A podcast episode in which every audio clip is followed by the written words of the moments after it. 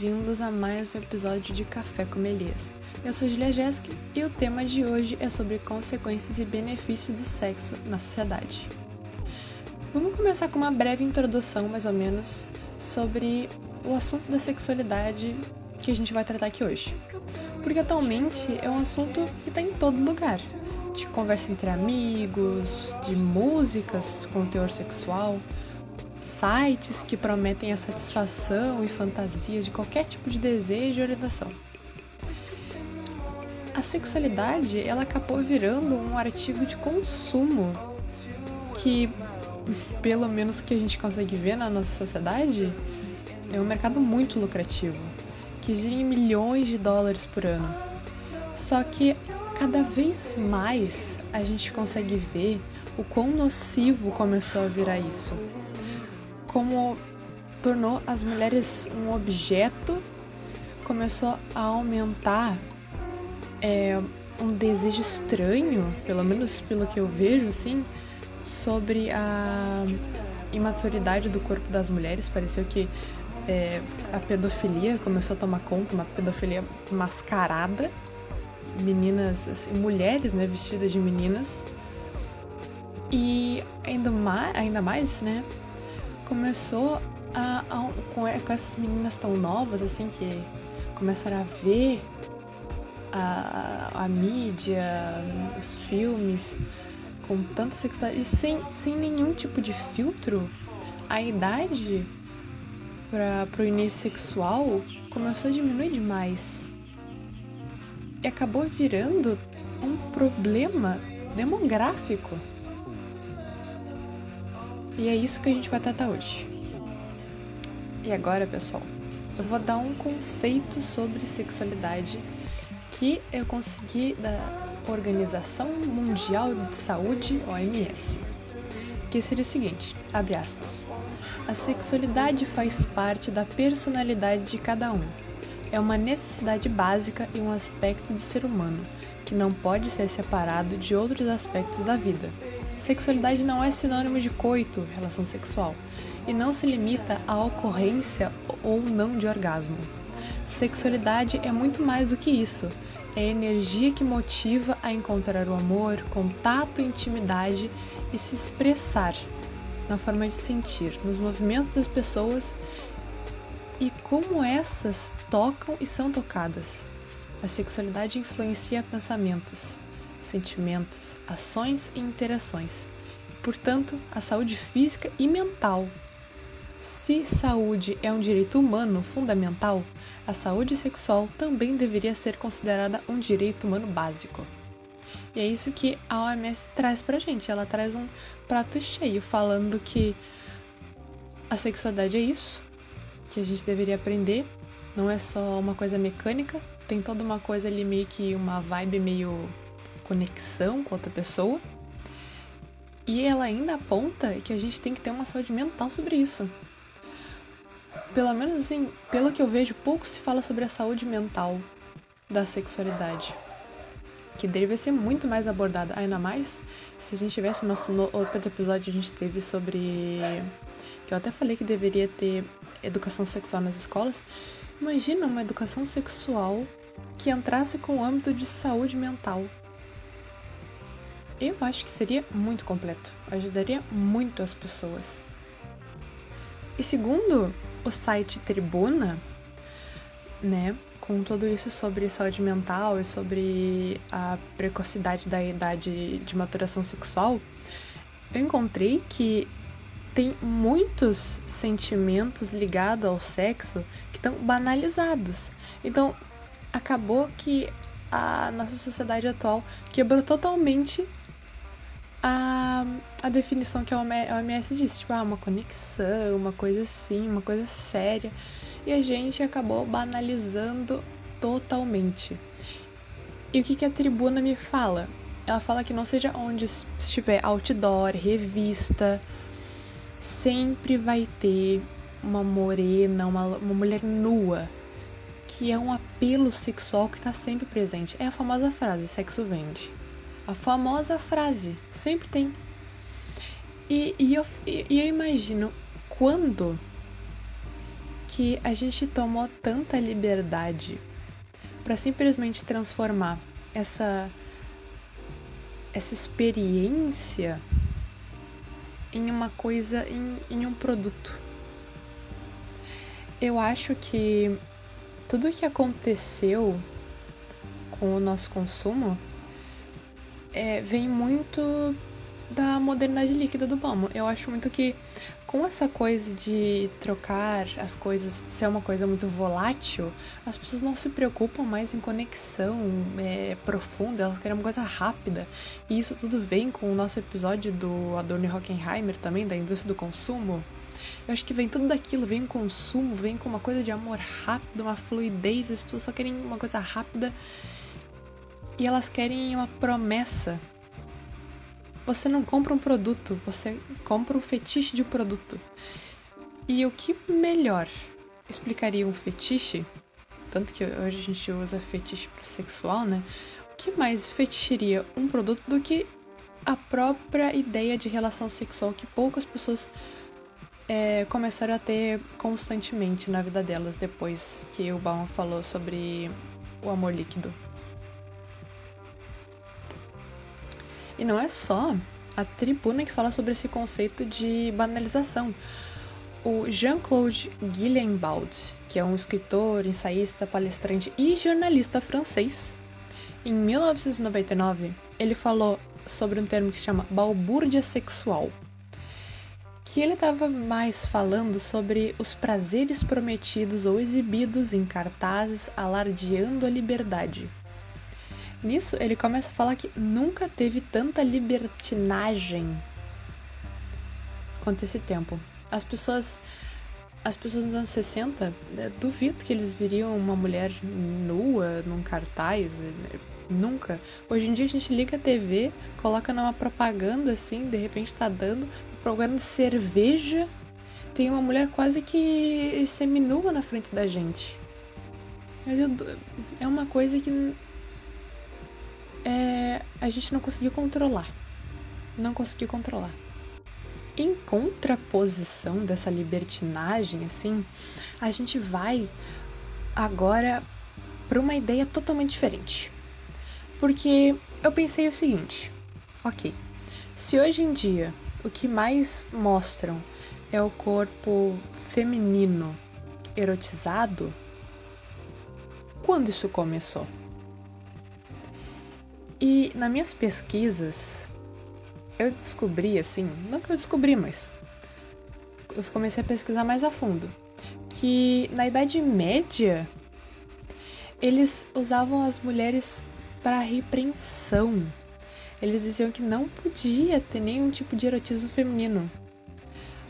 O Maleus Maleficarum, também conhecido como o Martelo das Feiticeiras, foi os próprios monges dominicanos alemães falaram isso.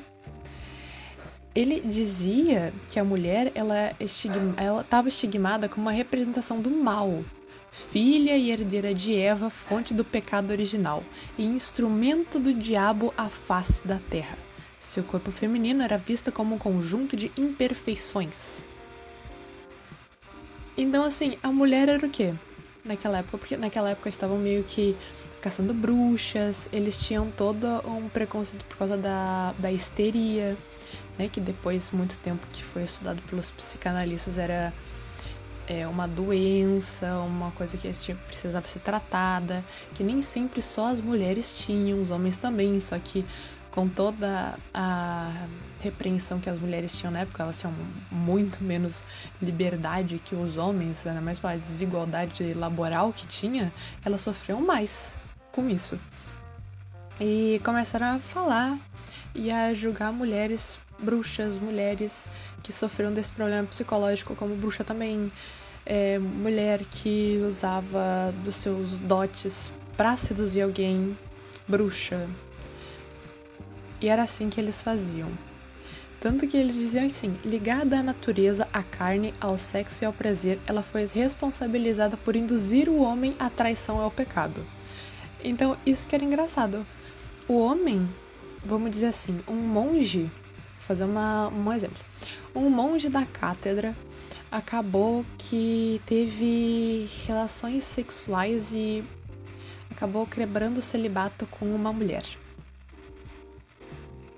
É culpa do padre que não conseguiu, vamos dizer assim, seguir as normas de Deus e da igreja? Ou é culpa da mulher que seduziu ele para ele quebrar? Porque ela é a filha é a filha herdeira de Eva, ela tem o demônio no corpo. É uma coisa que ninguém entende, é que os, a, a carne dela, toda a, a sensualidade do corpo é um pecado capital, você não pode. O que, que eles vão fazer? Mulher culpada, ela é uma bruxa, vamos queimar na fogueira. Sendo que o homem na, na época era uma figura enaltecida, uma figura assim mística. E as mulheres era a degradação humana. Só que é muito interessante que vários conceitos na Idade Média, que é, tanto que não é por isso que a gente estuda tanto e a gente vê como alguns erros fatais foram cometidos.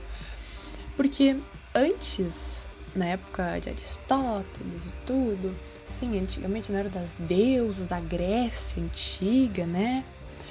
Era uma coisa assim, mulheres eram tratadas como deusas, andavam assim com aqueles aquelas togas, aqueles mantos, assim, com aquela nudez, tudo. É uma coisa linda. Até hoje a gente vê pinturas é, renascentistas, coisa, coisas incríveis, enaltecendo o poder feminino. Até no nascimento de Vênus a gente consegue ver a figura ali nascendo, todo o movimento glorificando. E na Idade Média a gente odeia mulher. O que a gente pode falar? Idade Média, você pecou com a gente. E tanto que quando eu pesquisei mais sobre, da época sobre as deusas e tudo, eu comecei a pesquisar, a pesquisar e eu descobri que existiam sacerdotisas xamânicas, que era uma espécie de prostitutas da época. Só que a diferença entre elas e as prostitutas é que elas não recebiam dinheiro. Mas não era uma coisa nossa na época, é porque não tinha dinheiro. Na época que elas exerciam o seu objetivo de vida, não existia é, uma, uma moeda, não existia monetização, não existia. E a única coisa que elas é, faziam era levar o sexo ao mundo para acessar o divino. Né? Elas tinham essa é, esse, essa coisa assim, sabe? Tinha um propósito. O propósito delas era para que todos tivessem um gosto do céu. Só que com a época né, da, da, da sociedade e começou a criar é, transações financeiras, houve uma grande desigualdade nisso. E aí as, as sacerdotisas começaram a transição para prostituição e nisso, nesse momento em que tinha uma coisa com dinheiro, tinha uma coisa com. Além disso, elas rivalizavam ali, pelo menos pelo que as pessoas viam, com as mulheres que não eram prostitutas. E era ficava com aquela, aquela ideia de pensamento, assim. A posse, né, acabou virando a nova regra do jogo, porque você, se você tem dinheiro para bancar a prostituta, ela é tua posse naquele momento. Se você tem dinheiro para bancar a mulher, a mulher vai ser sua posse. E é uma coisa que acabou gerando infidelidade também, um controle sexual, a objetificação, que piorou ainda mais as prostitutas e incentivaram a submissão das mulheres, porque quando você tem é, os homens mandando no território e não vendo os dois lados, e as mulheres também não tinham uma voz né, ali no momento, começou a ficar muito complicado, porque eram dois extremos que simplesmente estavam à mercê de um poder ali que não era nem para existir. Só que teve uma época em que a prostituição começou a ser condenada, começou a, a ficar com leis, era ilegal. E aí os bordéis, né, ficaram ilegais. Só que uma coisa interessante nisso tudo é que o Estado, ele até hoje, ele não dá assim uma ajuda para a prostituição. Ele só vê que é ilegal. E aí ele acha que a mulher que passou a vida inteira dela na prostituição e não, não tem um ensino médio completo, tem filhos para alimentar, a única profissão que ela conhece é, a, é isso, e você fala assim para ela: para. Ela simplesmente vai parar, vai achar um emprego estável para alimentar as crianças? Não é, o governo deveria ajudar elas, deveria incentivar elas a buscar mais é, oportunidades para sair dessa vida? Claro, deveria. Mas na época que os bordéis eram ilegais, um dos maiores cafetões da história foi o Estado. Um dos primeiros, aliás, foi o Estado. Segundo a historiadora Solon, o governo de Atenas, no final do século 6 a.C., percebeu quão lucrativo era o negócio e criou bordéis estatais, onde até eles usavam o poder, né, alguns, é, os, o pessoal que mandava ali, né, por troca de favores sexuais para elas. E aí depois veio uma grande interferência religiosa, pelo que a gente estava falando na Idade Média. Na Idade Média quem governava era a igreja e acabou. Só que alguns lucraram com isso. Você vai falar, ah, isso é ruim, isso é ruim, a igreja condena. Mas também ganhava dinheiro. O rei Henrique II, por exemplo, ele garantiu durante 400 anos, a começar em 1161, o bispado britânico ele teria direito a um percentual do lucro dos bordéis vinha a condenação da profanidade das mulheres aos olhos dos deuses e dos homens, e às mulheres cabiam dois papéis: a puta do inferno ou a esposa dos céus. Eram dois extremos impensáveis. Impensáveis.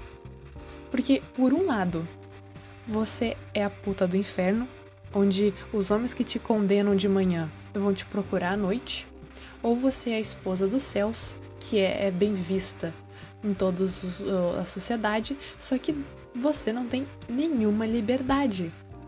Não pode fazer absolutamente nada. Tá condenada. E a gente até tem aqui um relatório extenso sobre a prostituição publicado no ano passado, que foi em 2018. A Anistia Internacional declarou que trabalhadores sexuais são um grupo diverso.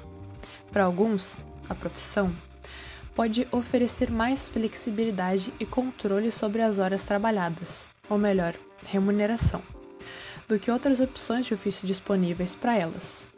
Para muitos, a decisão é o resultado de limitadas escolhas de vida. E isso ainda se completa. Elas experimentam níveis altos de violação dos direitos humanos em todo o mundo. Que foi o que eu disse além da, da, da, das prostitutas terem uma maior liberdade nesse momento que elas estão falando, porque ou você era uma mulher submissa, você tinha um pouco de liberdade ali e era prostituta, você era mal vista, muitas mulheres acabavam indo para prostituição, prostituição porque não tinham dinheiro e viam ali um pouco mais de liberdade, realmente. Eram dois extremos horríveis que até hoje eles deveriam ser bem vistos o, o Estado deveria ajudar, auxiliar essas pessoas, porque é um grande problema e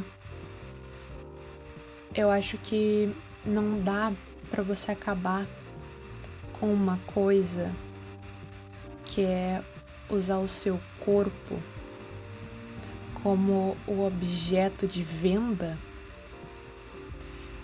e simplesmente ter que parar com isso e você não ter absolutamente nada.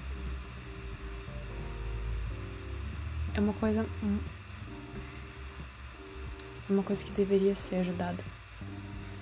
Mas, como hoje a gente não está falando com o grande governo, com o grande Estado, vamos continuar o nosso assunto. Que agora, como a gente já viu o nosso contexto histórico ali, a gente já viu a prostituição, a gente já viu sobre a Idade Média como as mulheres eram demônios, tinha que jogar na fogueira. A gente vai falar agora sobre o sexo e a mídia, que a gente vai ver agora. Nos últimos anos, a sexualidade ganhou a mídia e deu ibope, garantindo um espaço ainda cada vez maior. A gente pode ver em cada momento que parece que tem incentivo para deixar uma mulher seminua.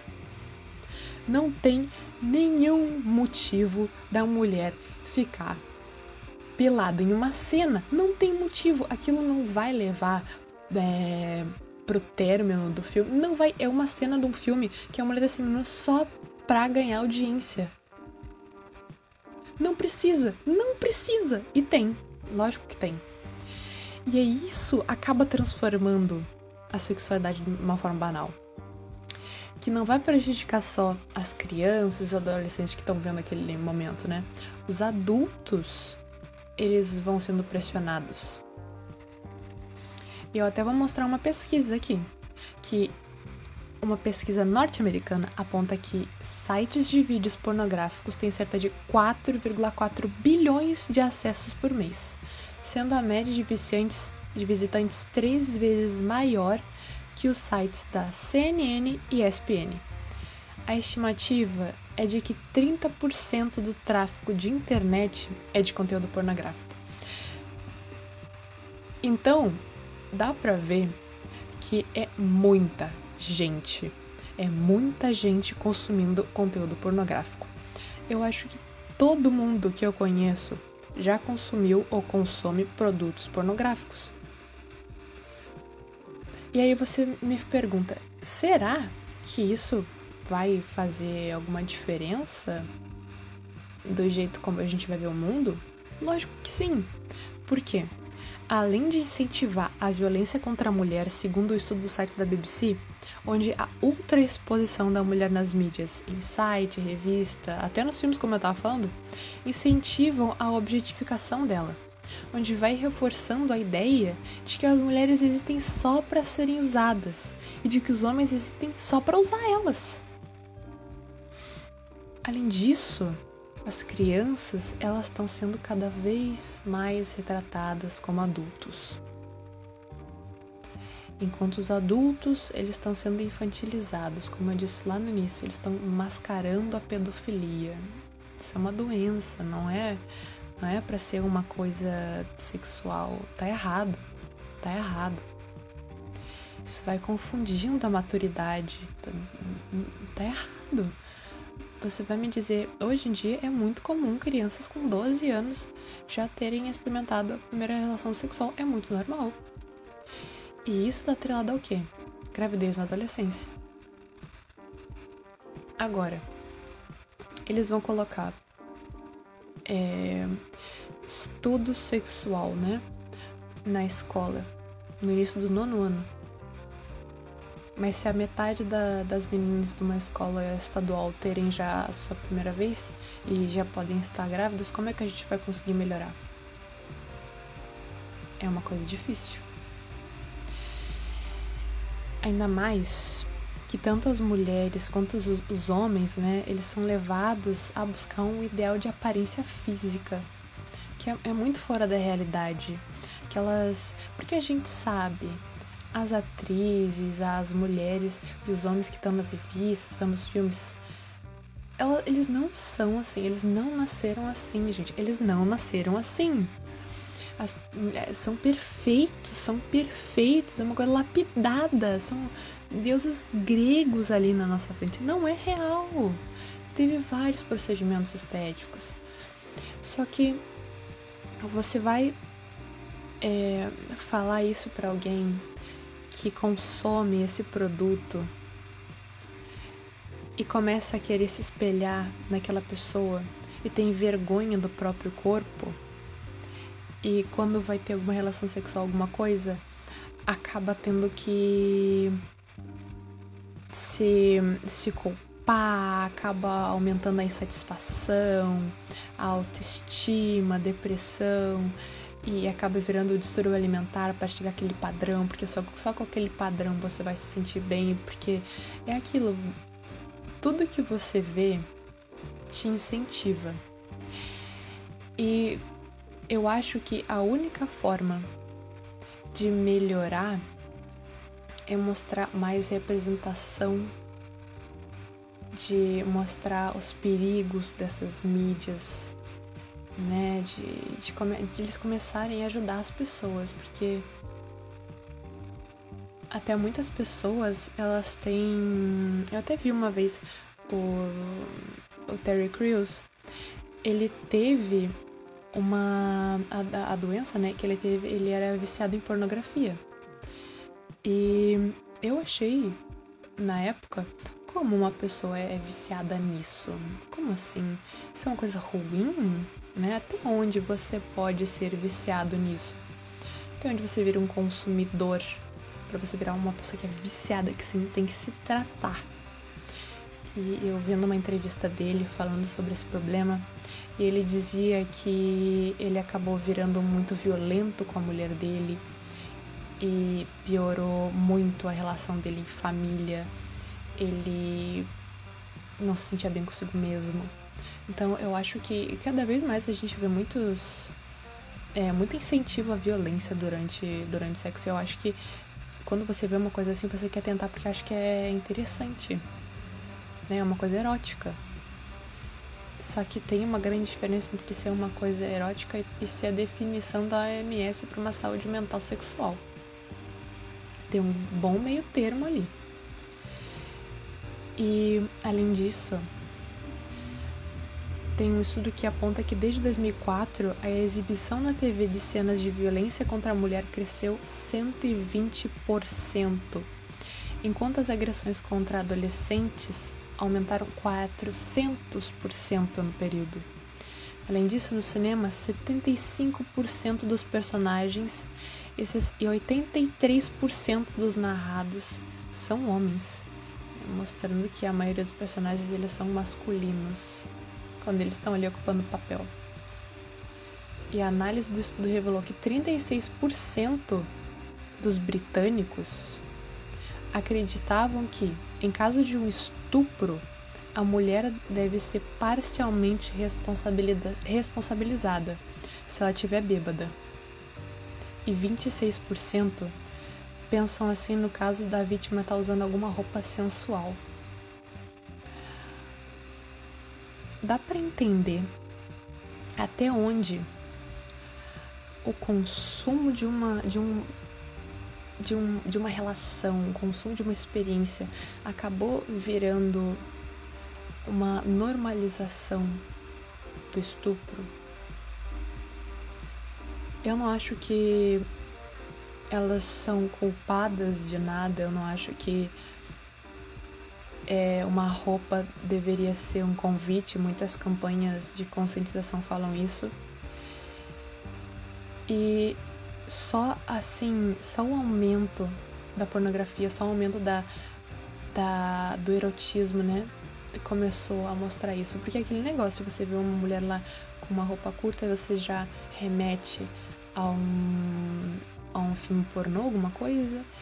E aí logo você já pensa, ah, ela foi estuprada porque ela tava com um short, ela tava foi só porque ela tava com uma roupa sensual, né? Ela quis aquilo.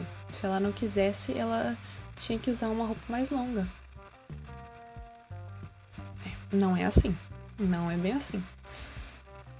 A psicóloga que estava fazendo esse estudo sobre, sobre casos de estupro e sobre os casos de responsabilidade da mulher sobre o estupro, ela cita ainda um dado de uma a cada três garotas britânicas entre 13 e 17 anos já teve de fazer sexo contra sua vontade.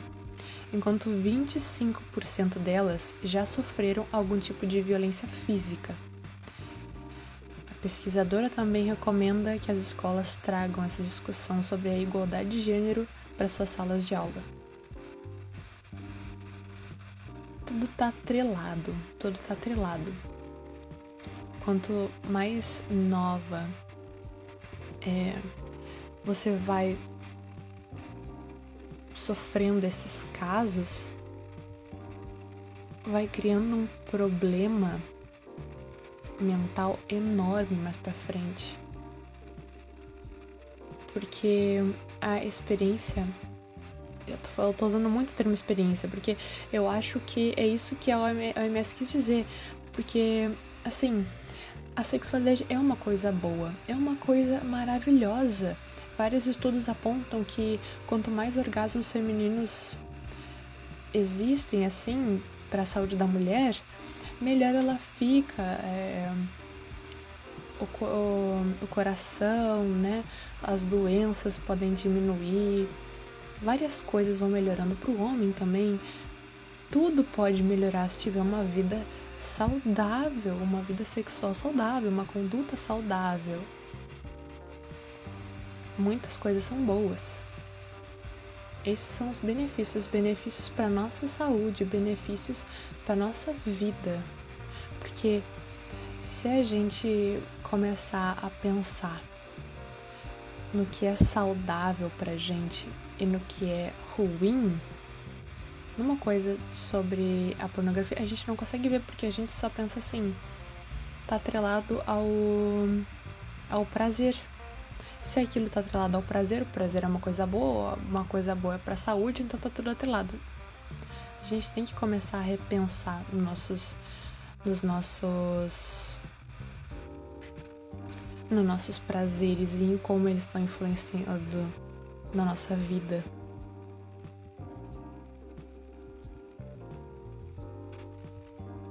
Pessoal, a gente vai chegando ao fim de mais um episódio. E é o seguinte, a gente tá com o Instagram do Café Comelier, então mandem sugestões. A gente recebeu uma mensagem falando bem do nosso podcast. Muito obrigado. Mandem mais mensagens por direct. Eu consigo ver é, quantas pessoas estão aumentando nosso público para ver nossos episódios. E isso é muito bom.